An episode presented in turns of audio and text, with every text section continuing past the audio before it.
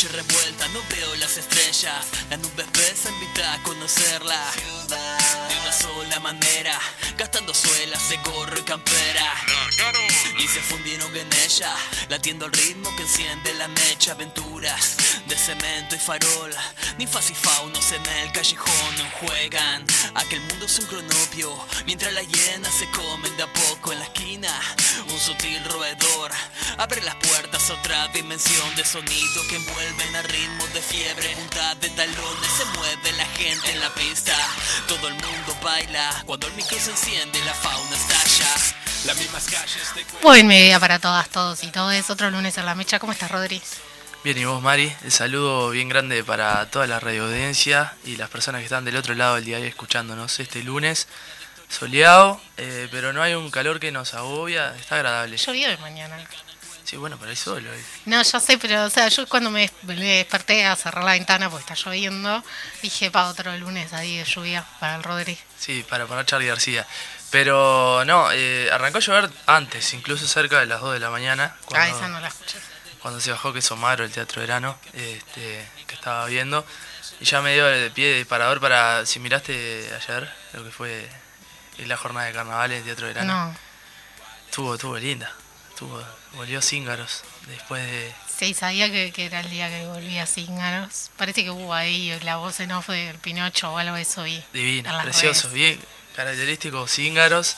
eh, divino, bien de, de lo que es la cultura de la parodia y el carnaval en Uruguay y haciendo una parodia. La segunda fue de Tabaré Vázquez, ¿Qué te pareció? bastante emotiva. eh, no me voy a hacer el fuerte tampoco, un par de lagrimones se me pueden haber caído. Así que vos que sos eh, eh, amante de, lo que fue Tabaré Vázquez, no, no te recomiendo que la veas. No soy amante de lo que fuera Barry Vázquez. Bueno, pero se sensible eh, la, eh, la partida de- del expresidente como Sí, a todos. A todos, sí, yo te iba a decir. A ver, Pero tal, contaste en el programa al aire tus, tus vivencias ese también. día. Sí, no, pasa que no, no, no con tanta caracterización. está. Bueno, vos lloraste mirando a los íngaros hacer de No, Tabaré a Vázquez. Aldo Martínez. Que, que Bueno, es- lloraste viendo a Aldo Martínez hacer de Tabaré Y Vázquez. bueno, viste que las recreaciones a veces a uno le llega mucho más y, y- y termina de, de entender un poco el legado y sobre todo por lo que es el carnaval, que es algo particularmente que a mí me gusta. ¿Cómo estuvo tu fin de semana, Mariana? Tranquilo. Entonces, ¿Hiciste algo? volantear por el sí. Bien. bien Estaría haciendo como lo que vamos a hacer todas, tipo, todos los fines de semana acá el 27 de marzo, por lo menos. ¿Tenés planificado algo para después del 27 de marzo? Dormir. ¿Dormir? Sí, Bien. No sirve, eso no sirve. sí, sí. Eh, quiero dejar ante la audiencia, y es la primera, no sé, la segunda vez que voy a hacer autorreferencial. Ah, sí, Que- nunca, que- nunca hay autorreferencialidades en este programa. No, no, odiamos hacer eso. Mariana se olvidó de saludarme, que yo le había avisado por, por mi cumpleaños, es se verdad. olvidó. Sí, sí, y me dijo que tal. La mejor manera de devolverle era que la dejara expuesta. Claro, me acordé el viernes que había sido el jueves y dije, bueno, no sé si te saludo atrasado o te dejo para que me expongas el lunes. Eh, Pero bueno, no están tus regalos acá. No, eh, me está fallando la gente de Sutel. La gente de Sutel no, Pero no bueno, cumplía. vamos a ver quién me puede arrimar el gorrito y Sí, la sí. balconera por el sí. Toca arrancar como todos los lunes con eh, las noticias. Bueno, ¿Querés dale. comenzar? Arranco yo entonces. Hay un cuarto varón indagado por el caso de violación grupal en Cordón. Ya se extrajeron las muestras de ADN de todos los involucrados.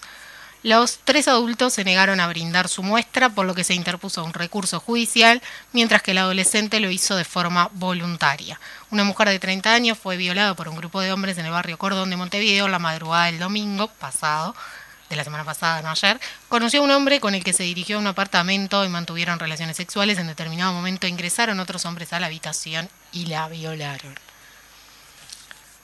Bueno, el tema de público conocimiento que pasó la semana pasada y, y que por suerte tomó la dimensión que debería haber tomado. Veremos lo que se pueda llegar a expedir la justicia.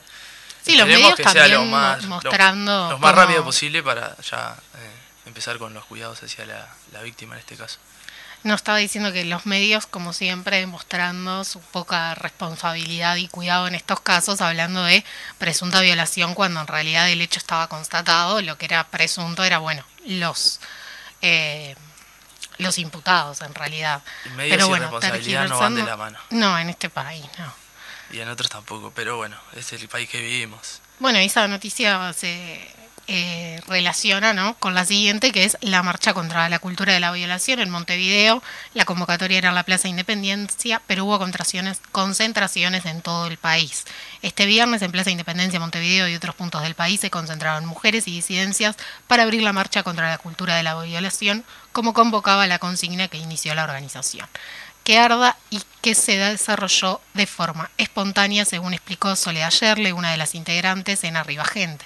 La convocatoria fue multitudinaria y se originó como manifestación contra la violación grupal de una mujer de 30 años en Cordón, un hecho que sucedió el pasado fin de semana y sigue en investigación. Además de la marcha, también se convocaba un caceroleo al que se podían sumar todas aquellas mujeres y disidencias que querían pero no podían sumarse. Bueno, como dice la noticia, fue algo que, que fue surgiendo entre varias mujeres autoconvocadas y que luego con el apoyo de organizaciones sociales y demás pudo, pudo hacerse masivo y multitudinario tanto en Montevideo como en todo el país. Sí, lo que, lo que yo pude visualizar a través de las redes sociales es que fue bastante masiva, eh, y no solo acá en Montevideo, sino en otros puntos del país. Sí, es como un hecho que se acumula y ya cuando las autoridades, yo que sé, las declaraciones de la calle Pou, que fueron como, ay, esto no es propio del género masculino y no sé qué, una se empieza como a cansar porque también sentís que no, te sentís insegura, ¿no? Es como en, este, en esta sociedad, no importa lo, que te pase o lo que te haga, eh, no hay nadie institucionalmente respaldándote o cuidándote, por suerte no ha no ha trascendido nada de, la, de los datos personales de la víctima, porque esto es algo también que siempre se hace, ¿no? Te pongo la cara de la chiquilina, te paso todos los datos, la revictimización constante por un lado y el hostigamiento que muchas veces sufre por la gente idiota las redes sociales, que también eh, contribuye a eso. Por suerte los datos de ella en este caso se han mantenido. Sí, los comentarios en las redes sociales eh, son un caldo eh, a punto de tener una ebullición total, sobre todo en las redes eh, morales lo que se puede pasar y los comentarios que poco ayudan y, son libres. Ese es eh, el yugo de la libertad de expresión a través de las redes sociales, que uno puede poner cualquier cosa y no debería ser así. Pero bueno, toca seguir con las noticias. En este caso me toca leer de El País. Estudiantes de enfermería entienden ilógico crear una bolsa de trabajo por la pandemia. Consideran que la medida del gobierno es muy contradictoria teniendo en cuenta que no pueden realizar sus prácticas para recibirse.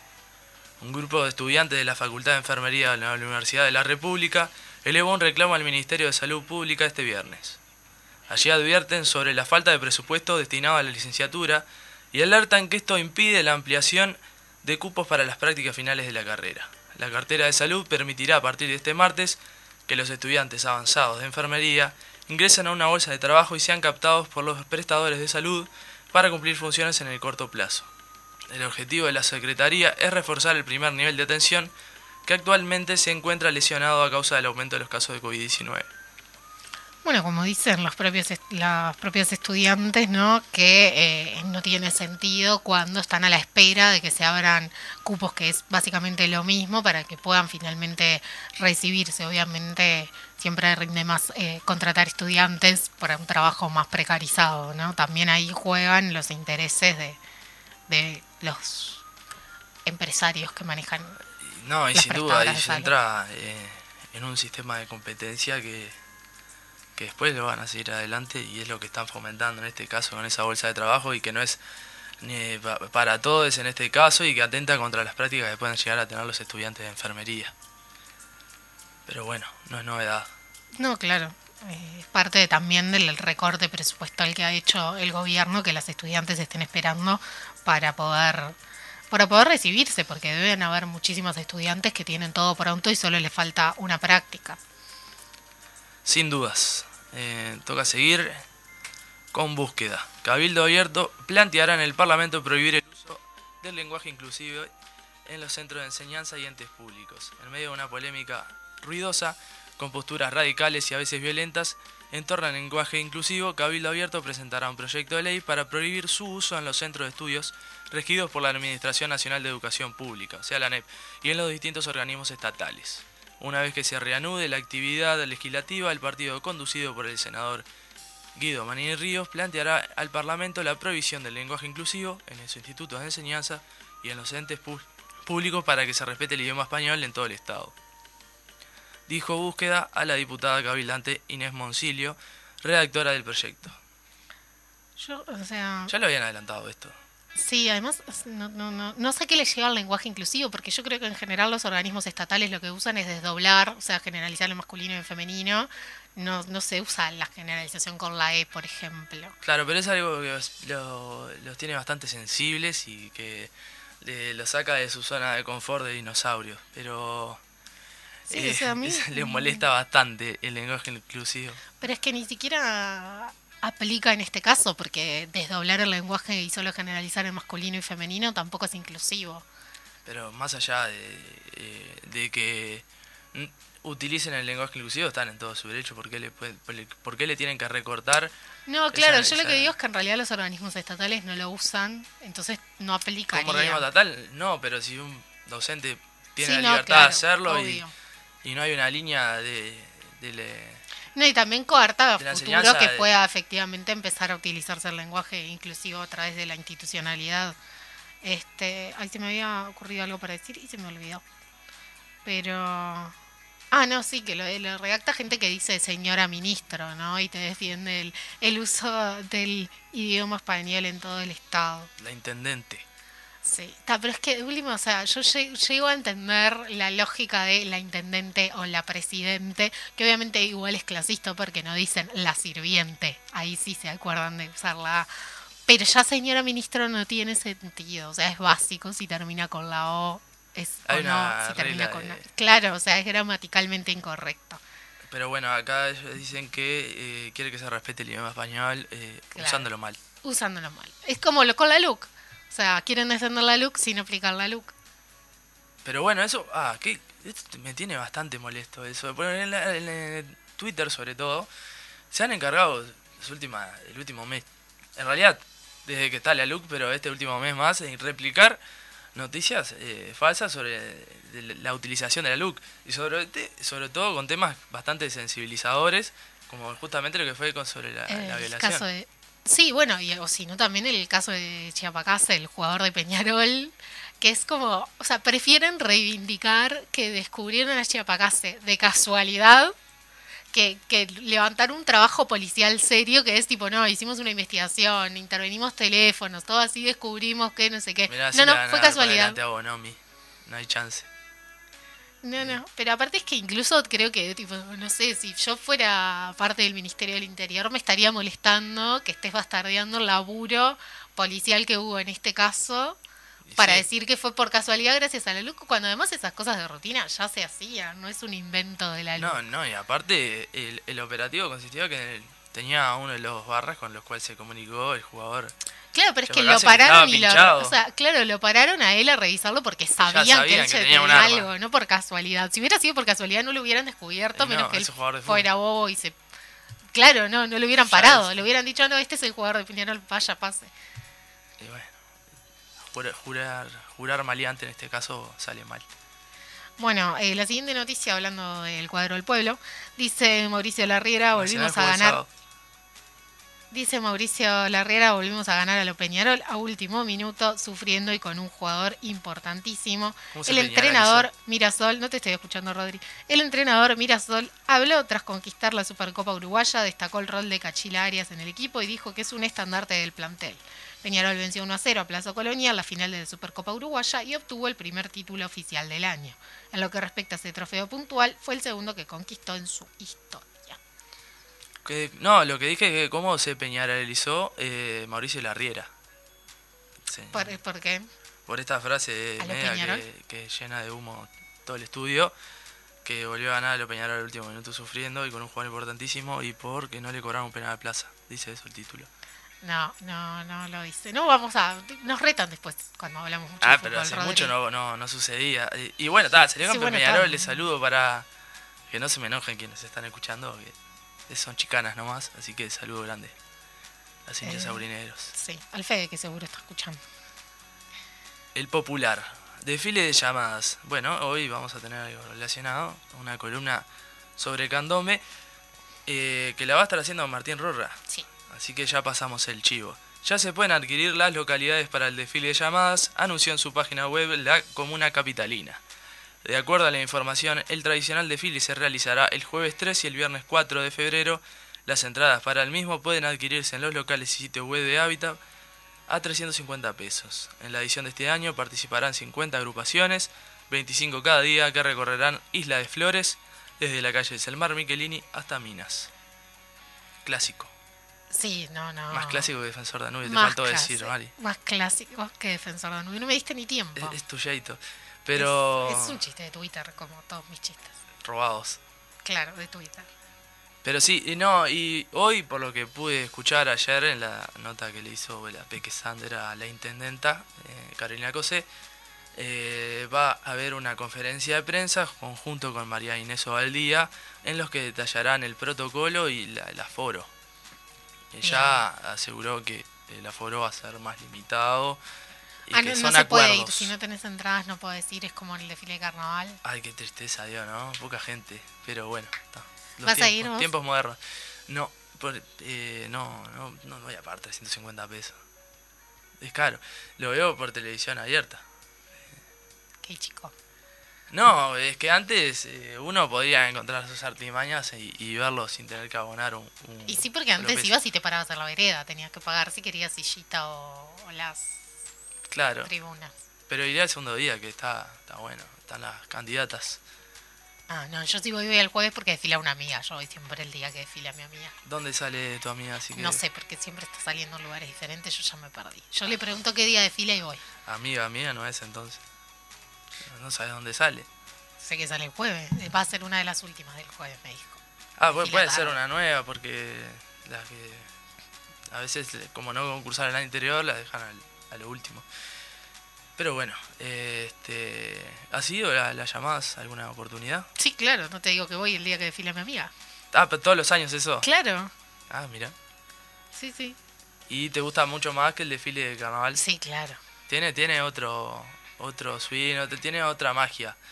Es como que hay otro disfrute en el ambiente, se siente porque el desfile del carnaval generalmente dicho por los participantes y, y las participantes que es lo que padecen. Capaz que no este año porque hace dos años venían de no salir, de no pasar por, por 18 de julio. Pero sí, el desfile de llamadas tiene otra energía. De hecho, lo quisieron sacar de Isla de Flores y se pararon de punta y no hubo No, chance. claro, no, no, no va a pasar eso. Bueno, hablaremos más tarde sobre las llamadas, sobre el candombe y esa parte de nuestra cultura con Martín Rorra que nos va a estar acompañando. Pero toca ir a la tanda comercial y, nos venimos con la nota central. ¿A quién vamos a tener, eh, Mari? Vamos a entrevistar nota. a Tamara Francisca de parte de Jóvenes por el Sí. Vamos a la pausa y volvemos con más de la mecha.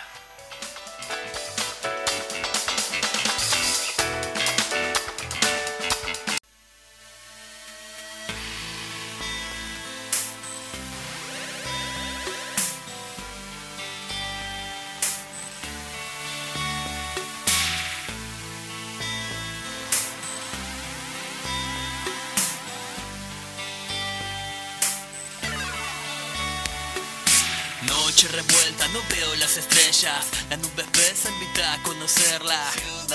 De una sola manera, gastando suelas de gorro y campera. Se fundieron en ella, latiendo el ritmo que enciende la mecha. Aventuras de cemento y farol, ninfas y faunos en el callejón juegan. Aquel mundo es un cronopio, mientras las hienas se comen de a poco en la esquina. Un sutil roedor abre las puertas a otra dimensión de sonido que envuelven a ritmo de fiebre. Punta de talones se mueve la gente en la pista. Todo el mundo baila cuando el micro se enciende, la fauna estalla. Las mismas calles te cuentan que la luna de arriba se mueve muy bien y sola juega la ciudad. Mientras la mente inquieta se puebla de historia por la misma senda de los sueños de bohemios que brindan en cada encuentro con ella en la cima. Las mismas calles te cuentan que la luna de arriba se mueve muy bien y sola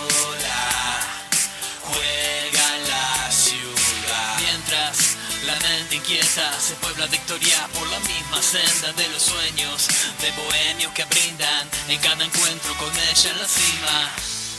No quieres saber ni preguntar. Bueno, seguimos en este segundo bloque de la mecha. Eh, volvimos y me comentabas una anécdota graciosa de tu hermana. No, nada, que recién mi hermana avisó que se le escapó la tortuga, pero literal, tenía una tortuga, estaba en la cocina, ella estaba adelante de la casa con la puerta abierta y cuando quiso acordar se escapó la tortuga, no la encuentran, ella piensa que alguien se la llevó porque se recorrió todo el barrio ya con mi sobrina. Ah, ¿te buscó por todo el barrio? Sí, sí. Bueno, ojalá la encuentre. No, no, más allá de ser un asunto tragicómico, sigue siendo una mascota, en fin. Qué lindo que es el Palacio Salvo, ¿eh? Uno de los mejores edificios que tiene. ¿Querés leer la noticia del Palacio No, no, Salvo? no. Lee la noticia No, del. Palacio Salvo. No, ya terminó ese segmento. No, estuviste bien, pero eh, quería destacar eh, la belleza del Palacio Salvo, sea, hay edificios muy lindos en el país. pero es mi preferido. Sí. Por eso quería recalcarlo. Nunca entré. Eh, tuve una entrevista de trabajo una vez eh, y ta, por dentro no es tan lindo como por afuera. Ah, bueno. No Pierde gracia si por no dentro no está tan lindo como Pero por por eso es un edificio y lo lindo es hacia de afuera. Bueno, vamos con la entrevista. Sí, sin más distracciones. Tenemos acá nuestra invitada. Tamara, ¿cómo estás? Hola, muy bien, muchas gracias por la invitación. Bueno, eh, Tamara, eh, contanos un poco sobre lo que nos viste a hablar. Eh, no, no hemos adelantado, pero eh, tú estás eh, encargada militar en eh, Jóvenes por el Sí. Claro, Jóvenes por hizo un plenario este viernes, ¿verdad? ¿Cómo, cómo le fueron preparando? ¿Cómo surgió? Bárbaro, sí, eh, bueno, Jóvenes por el Sí es un, es eh, un espacio de articulación de distintas organizaciones y referentes territoriales de, de jóvenes del país, que viene con el antecedente de Jóvenes por el Referéndum, cuando estuvo la recolección de firmas, eh, y bueno, eh, fue toda la preparación de la, de la convocatoria, de ver bien qué organizaciones deberían estar, cómo podríamos llegar a más jóvenes, se difundió también un grupo de WhatsApp, que se tuvo que crear otro grupo de WhatsApp aparte porque se saturó. Yo estoy en el segundo. En el segundo. Yo No estoy en llegué al primero. Los. Los pobres. Este, y bueno, nada, lo que se preparó fue en modalidad mixta, o sea, presencial y, y virtual, eh, para que todas las personas del país pudieran participar, pero para que también tuviera- tuviéramos un espacio por primera vez, porque desde que nos estamos articulando nunca nos habíamos juntado de forma presencial. Poder dar ese, ese, ese marco presencial estuvo muy bueno y también nos, acompaña- nos acompañaron eh, bueno, Fernando Pereira por el PIT-CNT y Florencia Leimonier en representación del PIT-CNT. Y bueno, eso fue más o menos lo que tuvo que ver con la, con la preparación de- del encuentro en el que participaron más de 120 jóvenes de todo el país, representantes de, organizaciones sindicales, estudiantiles, de cooperativistas, también organizaciones políticas, sociales. Para hacer mención, por ejemplo, estaban bueno, jóvenes de la FEU, jóvenes del Frente Amplio, organizaciones feministas y de la diversidad sexual. También habían compañeros charrúas, antirracistas, organizaciones barriales, territoriales, gremios de secundaria, eh, también organizaciones, por ejemplo, como FUCBAN, que bueno, dio la sede, pero también habían jóvenes presentes. Tamara, ¿y, y cómo fue esa mixtura, de, esa heterogeneidad entre distintas organizaciones sociales y distintos militantes de sectores políticos partidarios? ¿Cómo se llevó eh, adelante? Si, si pudo sacarse con fluidez y, o hubo alguna traba. No, bárbaro. La verdad que se llevó, se llevó muy bien. Fue un espacio de articulación este, que, que nos dio mucho para, para lo que queda ahora de la campaña. Algo justamente que tienen las juventudes y que tienen cada vez más es la capacidad de, de la interseccionalidad, ¿no? de poder abordar todos los temas, porque todos los temas realmente nos interpelan y eso se notó eh, en, la escucha de todos, en la escucha de, de las diversas preocupaciones, los diversos también comentarios y aportes que tenían todos los jóvenes presentes y también en la virtualidad eh, y la diversidad que se notaba tanto por el Zoom como por las personas presentes de que realmente el espacio es, bien amplio y, con mucha convocatoria de toda la diversidad de juventudes. Y una vez después de terminado el, plenario del viernes, ¿qué reflexiones se pueden sacar y qué conclusiones para, para de cara al 27 de marzo? Eh, desde la comisión de organización nosotros hicimos una síntesis que justamente hoy se comenzó a, a difundir entre las personas que participaron y, y también se va a empezar a, a difundir ampliamente por las distintas redes sociales de, de Jóvenes por el Sí.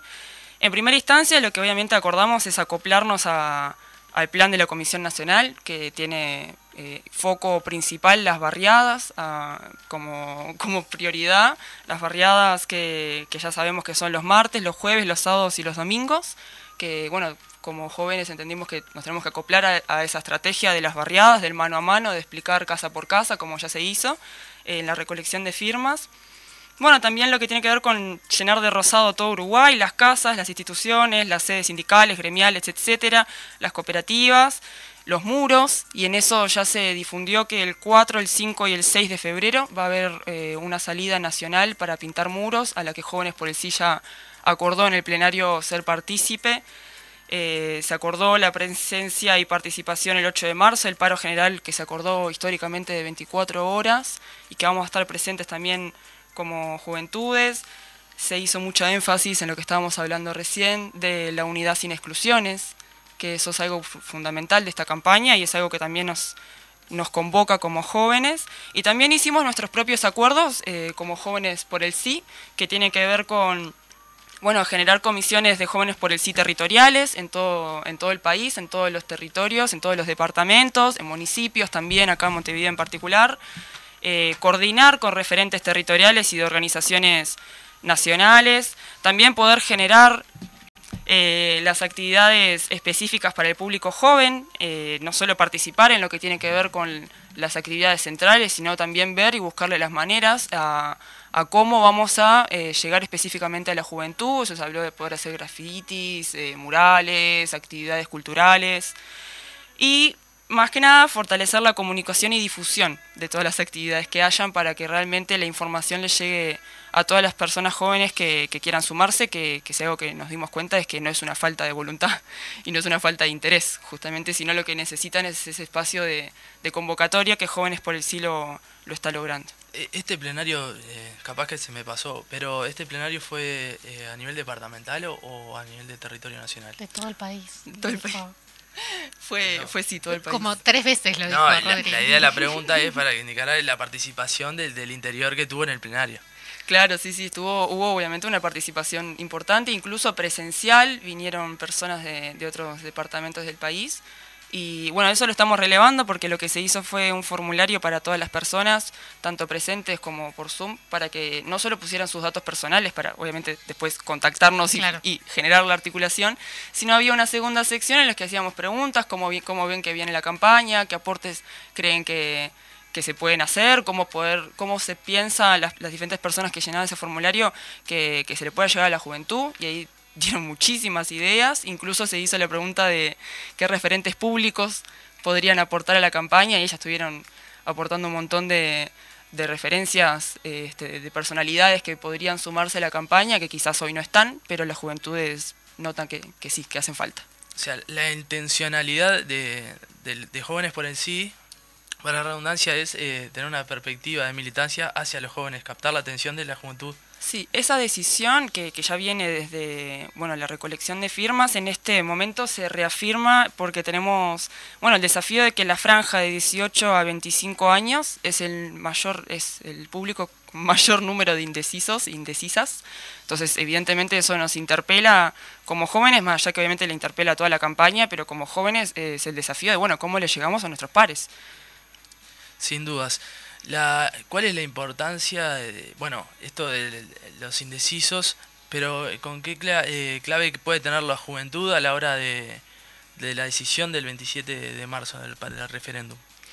Lo que se está haciendo, evidentemente, es bueno, ahora este, ir desarrollando cómo le vamos a llegar en los distintos aspectos de cómo le afecta a la juventud la LUC. Eso es algo que, que ya se viene haciendo y que se viene desarrollando cada vez más. Incluso se desarrollaron volantes que que se, bueno, la gente presencial obviamente y que se va a estar después llevando para el interior del país, eh, volantes específicos para, para, las juventudes en lo que tiene que ver con educación, vivienda, trabajo, seguridad, salud, que eh, es algo que sucede es que transversaliza justamente este, todas las, temáticas. Y bueno, también lo que tiene que ver con, con el desarrollar, eh, bueno, en qué, en qué situación se encuentra la juventud hoy, que evidentemente bueno, yo me anoté algunos, hay unos datos relevantes como para poder hacer mención, porque eso también a jóvenes por el sí, eh, eh, es parte de los desafíos que tienen, no solamente este dato que tenemos que bueno, de 18 a 25 años es eh, la mayor, el mayor rango de indecisos, sino que también tenemos, por ejemplo, un informe que presentó el Instituto Cuesta Duarte, que bueno, que sabemos que el 69% de la juventud tiene salarios sumergidos de menos de 25 mil pesos, que el impacto de la crisis se concentró con mayor intensidad entre los trabajadores más jóvenes y que la inserción es excesivamente precaria al mercado laboral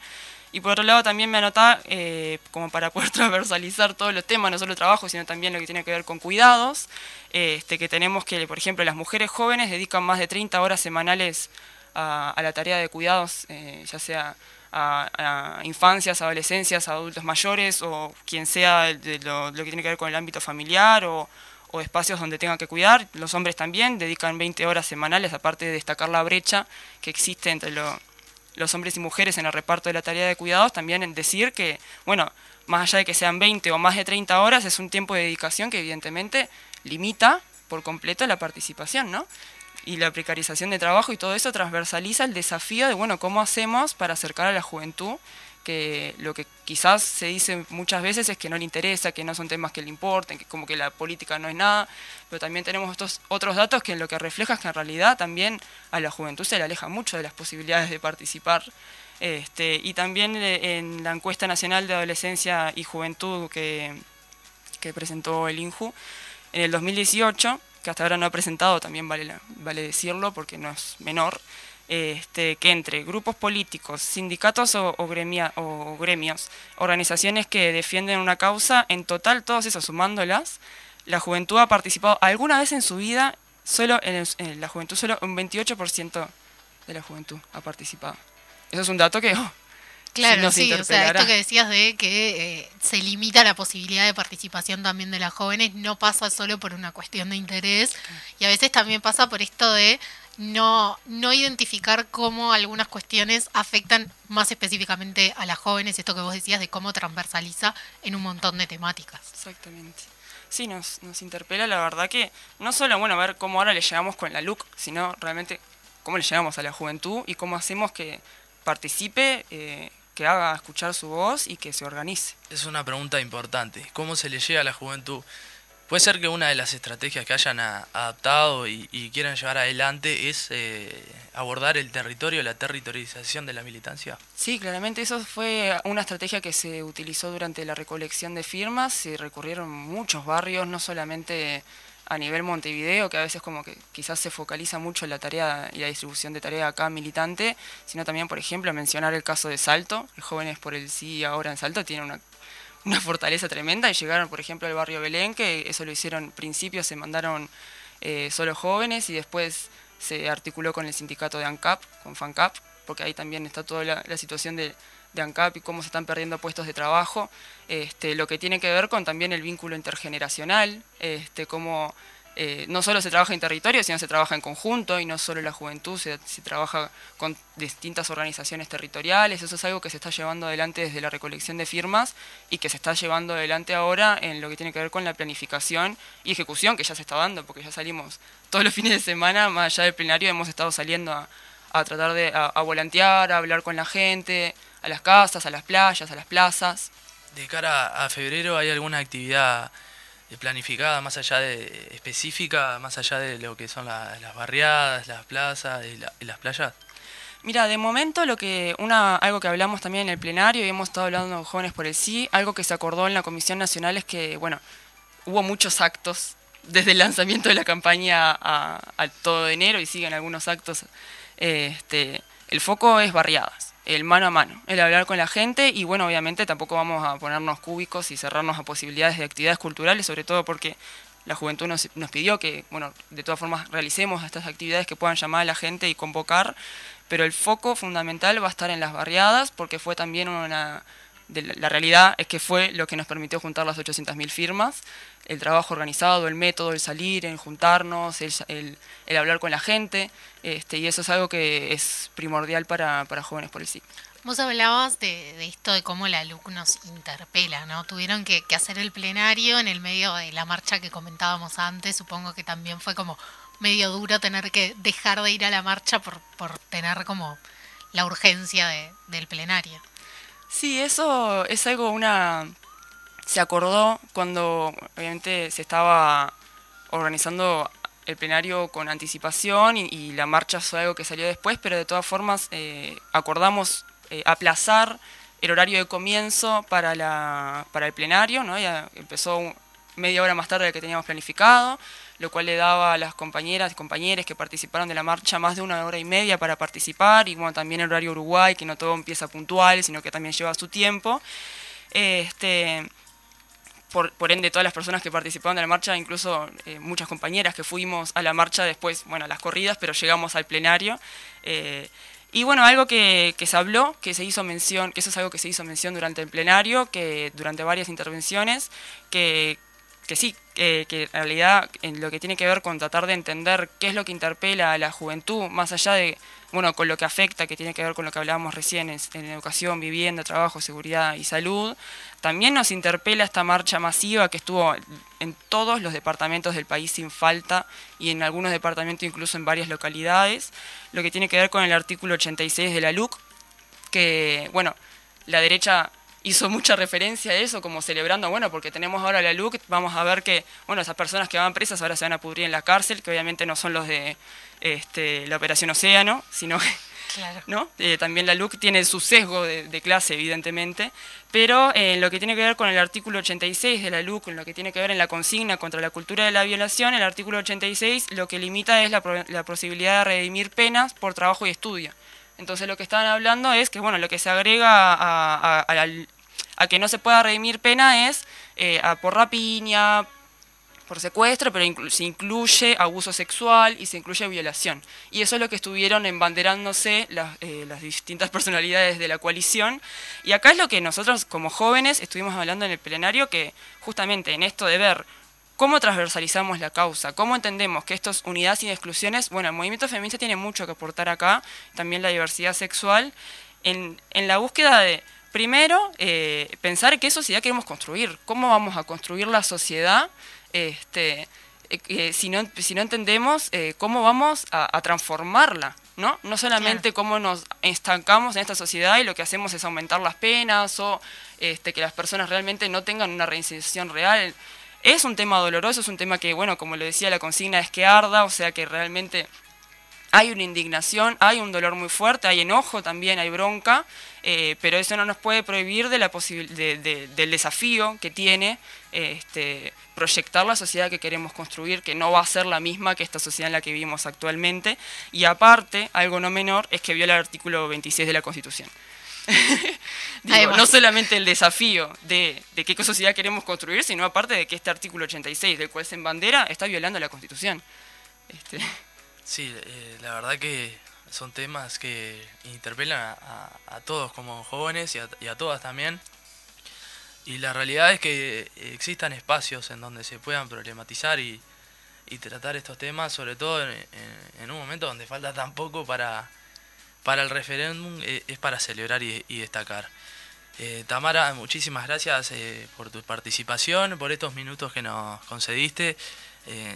Quedamos, te invitamos a quedarte y te invitamos a volver, como hacemos, obvio. Como Siempre. Todos y, y todas las entrevistadas, eh, pese a venir Ríos y, y utilicé el lenguaje inclusivo, eh, quedas comprometida para venir en otra ocasión. Bueno, muchas gracias. Por último, nada, decir que, que, que obviamente el espacio va a seguir articulando, que es abierto, que va a ser el espacio que tendremos las juventudes para seguir profundizando el trabajo. Jóvenes por el sí en todas las redes, ¿no? En todas las redes. Y si queda un lugar de libre en el grupo de WhatsApp número uno, me avisa. sí, está muy a, saturado. Para ascender, ¿querés Claro, no, sí. Exactamente. No y... creo que funcione así igual. ¿No? Yo pensaba que era así. Pero bueno. Eh... Muchísimas gracias por, por, la invitación y nada, lo que queríamos dejar obviamente es la, la pregunta de, bueno, si, eh, bueno, ¿cuál es el futuro que le deja la LUC si no la anulamos? el 27 de marzo cuál es el futuro que le deja la juventud y poder reafirmar que bueno que votar sí es votar por, por la defensa del futuro de las juventudes del país. Queda la pregunta hecha para la juventud uruguaya indecisa y, y también para que nos eh, estemos pensando qué va a pasar después del 27 de, marzo. Pasó la palabra de Tamara Brasinskas, eh, militante de Jóvenes por el Sí, hablando del plenario del viernes pasado. Pausa musical, y venimos con Martín Rorra y la columna de Candombe.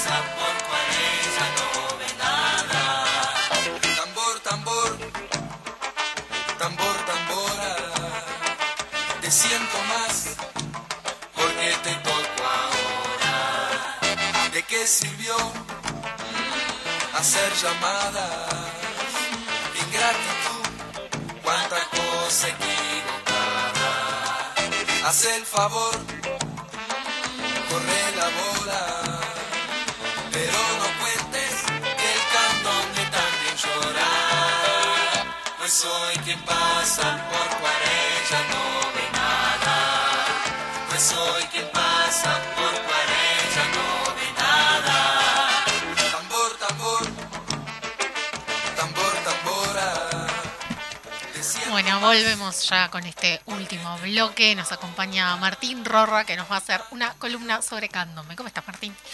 Bueno, buenos días a todos, a todas. Muchas gracias por la invitación. Un placer estar hablando acá de candombe en una semana muy particular para, para los candomberos y candomberas. Sí, estuvimos hablando que el jueves y el viernes están las llamadas. Jueves 3 y viernes 4, si el clima quiere. Sí, ya empezamos con, con a mirar el clima cada rato a ver si hay algún cambio en el pronóstico. Por ahora, sí. Este, Los últimos años eh, viene padeciendo bastante el tema de la lluvia. Bueno, en el 2020, este, en la última llamada oficial, eh, se cambió. Este, estaba previsto para 7 y 8, creo, y se pasó para el 14 y 15. Sí, Sí. Lo importante es que la idea siempre es mantener que sea jueves y viernes, ¿no? Sí, bueno, este, tuvimos algún caso de llamada de tres días también. Este, viernes, Sí, sábado, domingo, 2020 jueves, viernes, fue sábado. sábado. Sí, cayó recuerdo. sábado. Este, y bueno, genera mucho, mucho inconveniente, sobre todo para, porque llegan muchas comparsas del interior del país. Este, De hecho, creo que en el 2020 hubo un par de comparsas que no pudieron terminar haciendo el desfile porque por un tema presupuestal. Sí, una comparsa de Maldonado quedó, quedó descalificada porque, bueno, se tuvo que volver. Claro. Este, y no podía regresar al día siguiente. Este, una lástima, un- la verdad, porque un trabajo de todo un año, este, por, por las condiciones climáticas, quedó, quedó descalificada. Sí, este, yo quiero decir eh, abiertamente, y es la tercera autorreferencialidad que voy a tener en el programa, el día de hoy, que yo soy eh, simpatizante de la Jacinta. Así que esperemos lo mejor para la comparsa de mi barrio y que tengo alguna. Bueno, somos ahí. vecinos. Sale Sí. mi padre, sale mi hermano este, en la Jacinta, así que bueno, De también un Jacinto poco Vera. vamos a estar hinchando por... Dos hinchas la de la Jacinta. Tenemos Sí, no, no, es- no va a ser un, un programa objetivo, una columna objetiva. No, porque aparte, bueno, voy a estar ayudando, colaborando en, en Uganda, que sale jueves, es la segunda comparsa de jueves, que, que es la comparsa de mi hermana, de, de mi cuñado, de mis sobrinas. Este, pero bueno, va a estar un poco repartido. Y eso es lo que nos pasa un poco a todos en realidad, porque tenemos conocidos, amigos, familiares que Claro, se reparten en muchas. en muchas comparsas. Así que bueno. Sí, sin duda, yo tengo conocidos que salen en, en la tango, así que va a estar un- en un lugar ahí también, deseándole lo mejor para esa comparsa. Eh, bueno, estabas contando que tenés raíces eh, de, de candombe por todos lados. Eh, con- contanos un poquito lo que significa para vos y, y lo que es el candombe para Uruguay. Bueno, el candombe es la máxima expresión dancística, musical, coral, este, percusión también, obviamente, lo principal capaz, este, de la comunidad afro-uruguaya, de la comunidad afrodescendiente. Es este, para nosotros la, la llamada tiene un valor eh, muy importante, es en nuestra historia, eh, eh, simbólicamente también representa muchas cosas para nuestro colectivo y, bueno, y la vivimos con mucha con mucha intensidad, capaz, a los ojos capaz de, de quienes no están tan involucrados en esto, nos dicen, bueno, estamos preparándonos todo un año, o quizás dos años como en este último caso, porque en el 2021 no hubo. Entonces las ganas y, de salir ahora el jueves y viernes a disfrutar de esto es mucho más. En mi caso, sí, como comentabas, bueno, eh, mi abuelo nació y se crió en el conventillo Gaboto, un conventillo que además este, de allí surge uno de los toques madres del, del candombe, el toque cordón. Eh, el candombe tiene tres toques madres, que son como un poco las, las referencias históricas. Un toque eh, que se originó en el barrio sur, que es el toque Cuareim. Eh, un toque que se originó en el barrio Palermo, el toque Ancina. Y bueno, y el toque madre cordón, que, que surge este, en Cordón, valga la redundancia. Este, en el entorno también a las conventillos, ¿no? El conventillo Medio Mundo, el conventillo Ancina, el conventillo de Gaboto. De allí surgen también estos, estos, estas diferentes modalidades de tocar. Ahí estás con- comentando un poco por arriba lo que es el origen de- del candombe acá en Uruguay. Capaz que nos podés comentar un poco más. Sí, bueno, para hablar un poco, para hablar de llamadas, para hablar de lo que vamos a vivir y el, jueves y viernes, sin dudas tenemos que, que hacer una pequeña referencia histórica mínima capaz para, para introducirnos un poco en el tema. El candombe nace en el siglo XVIII, eh, a mediados del siglo XVIII. Recordemos que en ese, en ese tiempo Montevideo era el mayor puerto de, entrada de personas esclavizadas que luego iban a ser utilizadas para, para el trabajo de mano de obra esclava. Luego en el siglo XIX aparece como asociado a las, a las salas de naciones. El candombe aparece asociado a las salas de naciones. Las salas de naciones eran formas que tenían de agruparse las personas esclavizadas en sus, en sus momentos este, de libertad, digamos, eh, muy sobre, entre comillas, la palabra. eh, se agrupaban en sus diferentes salas de naciones. Esto es importante también destacar que habían varias salas de naciones porque uno cuando habla de, de la llegada de personas esclavizadas a, a- a nuestra región, habla de, bueno, vinieron de África y, y no se sabe bien mucho más, ¿no? Eh, y hay que decir que vinieron de África, sí, pero de diferentes partes de África, vinieron diferentes naciones y cada una de ellas tenían su particularidad. Entonces estas salas de naciones agrupaban a, por, diferentes naciones a, las personas y, bueno, y trataban de conservar un poco sus rituales, eh, sus, danzas, sus música, sus rituales religiosos sobre todo también. Y, y bueno, de allí surge este, las primeras comparsas, que en realidad las comparsas surgen después como otra forma de agrupamiento en realidad. Eh, primero allí, eh, cuando desaparece como las primeras generaciones de personas esclavizadas, eh, se fueron como pasando a otras formas, como sociedades de negros, y después recién llegan las comparsas en el siglo XIX.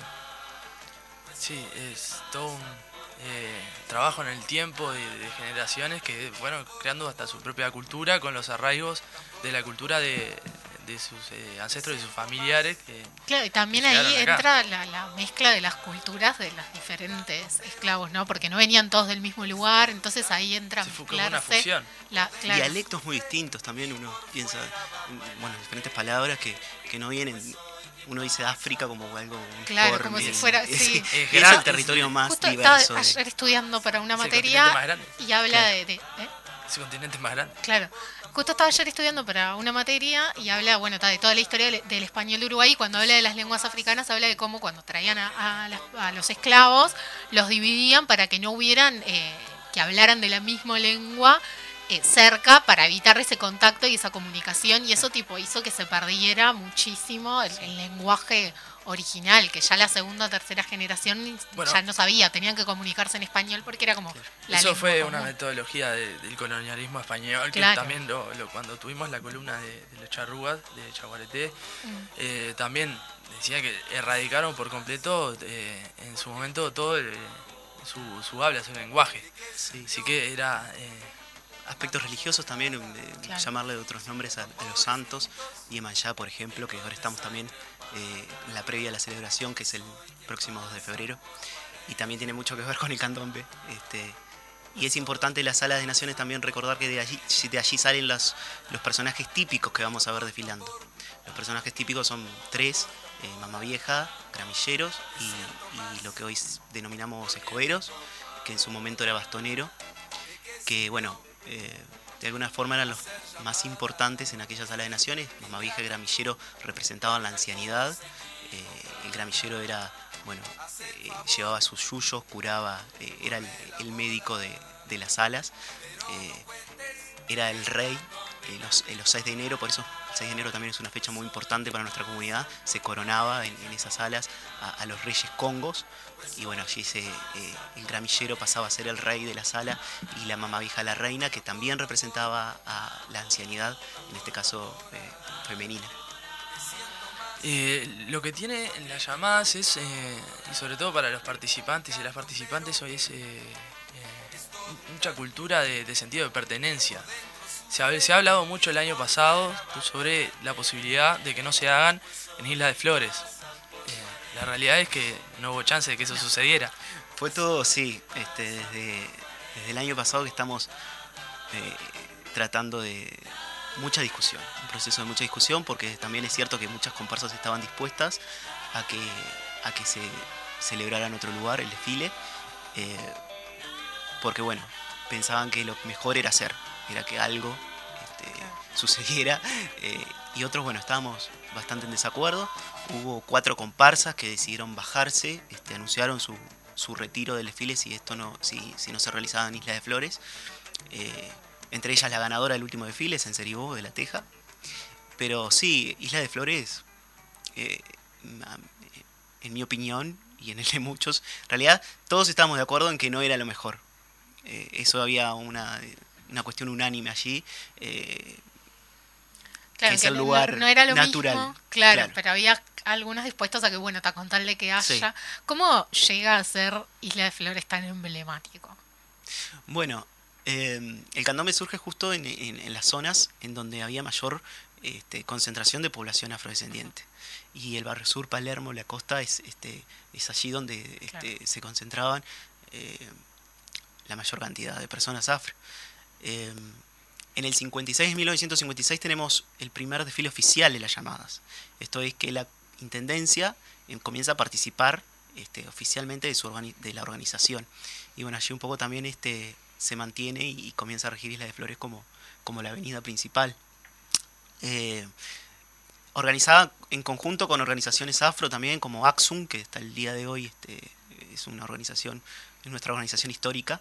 Eh, de allí surgieron muchos militantes. y, eh, y bueno, no, no sal- si bien esto de, de la- esta discusión que se daba de salir o no salir de Isla de Flores, también nos hace, nos hizo recordar eh, que ya habíamos salido en otras circunstancias. En el 78, eh, recordemos, bueno, bajo la dictadura militar se sacó de Isla de Flores el desfile, se pasó a 18 de julio. Y, y bueno, los que lo vivieron principalmente nos cuentan que no fue la mejor experiencia. Entonces también teníamos ese, ese dato como para basarnos ¿no? y, defender la postura. Sí, claro, en esto que hablábamos de, de la, la pertenencia y de, de lo que significa en la cultura no solo uruguaya, sino puntualmente las personas afro-uruguayas también es como importante, no es menor en realidad No dónde se hace, porque bueno, esto viene de la historia de dónde y cuándo es que surge. También había una preocupación real que estamos en una emergencia sanitaria este, y, y ninguna comparsa quiere descuidar ese, ese aspecto tampoco, ¿no? No es la intención. Por eso, bueno, se llegó a un acuerdo de, de realizar una, con aforo, la, la llamada va a ser un 70%. Eso también es importante este, mencionar, porque, bueno, eh, muchas comparsas también se vieron afectadas. Claro, este, sí, sí, sí. Como todo el mundo, ¿no? Sí, como sin todo el mundo. Hemos perdido a muchos referentes también en esta pandemia. Cachila Silva, por mencionar sí, uno. sí. Es un año especial para 680. Sí. Eh, una pregunta con, con respecto a lo que vos dijiste sobre la pandemia. Y si bien eh, la preparación es de todo el año, específicamente para lo que son eh, el día de las llamadas, eh, salir a tocar es, eh, es como eh, algo importante para, para cada comparsa durante todo el año, cada eh, día, en la semana. La dificultad de la pandemia y la, la actividad policial, ¿cómo, cómo se llevó eh, adelante? Sobre todo en una época del año pasado donde era, apuntados directamente las comparsas. Una criminalización excesiva y, este, brutal. Está bueno esto que- que me decías. Eh, tuvimos un episodio puntual y más visible, si bien hubo muchos casos, hubo unos más visibles que fue en la Plaza Liber Serengni, sí. el primero de noviembre del, del 2020. Este, allí bueno, hubo una represión brutal contra personas que estaban tocando el tambor y al mismo tiempo que se realizaba también un operativo similar en, en el Parque Rodó contra comparsas también, contra otra comparsa. Entonces, este, sí, en ese sentido también fue otro, otro aspecto que nosotros también pensamos que un poco, bueno, descontento con, con las comparsas en los barrios siempre hubo, Sí, claro. siempre hubo. Entonces, esto de la pandemia fue un, pre- fue un pretexto, fue una excusa para, bueno, Un para aliciente de- como para salir Sí. a disparar todo el odio que Sí, sí. tenía contenido. si bien a todos nos gusta eh, el desfile de llamada porque hoy es mucho más popular eh, y hay mucha gente que lo, que lo va a ver cuando hasta hace unos años no sucedía, eh, en realidad a nadie le gusta tener un, una cuerda de tambores en la esquina de su casa. Eso es también muy real. ni en los barrios que uno piensa, bueno, Barrio Sur, Palermo, Claro, que uno sí, piensa sí. que allí se concentran una gran cantidad de cuerdas de tambores. Los vecinos hoy en día, este, hay muchas denuncias policiales. Bueno, eh, Que lo dejamos, eh, lamentablemente se nos sí, acaba se el nos tiempo. terminó el tiempo. eh, Tenemos este jueves y este viernes retoman el desfile de llamadas. Supongo que estás como muy contento. Están todos 50 Ansiosos. comparsas. 50. 50 comparsas. 10 del interior. ¿te animás Eso es hacer importante también. Sin verlas todas, ¿te imaginas hacer un vaticinio sobre quiénes pueden estar No me animo. a, a esa ría? Ahora, Pero estás comentando que vienen animo. 10 comparsas del 10 interior. comparsas interiores es importante también porque habla también de una expansión del candombe en todo el territorio nacional.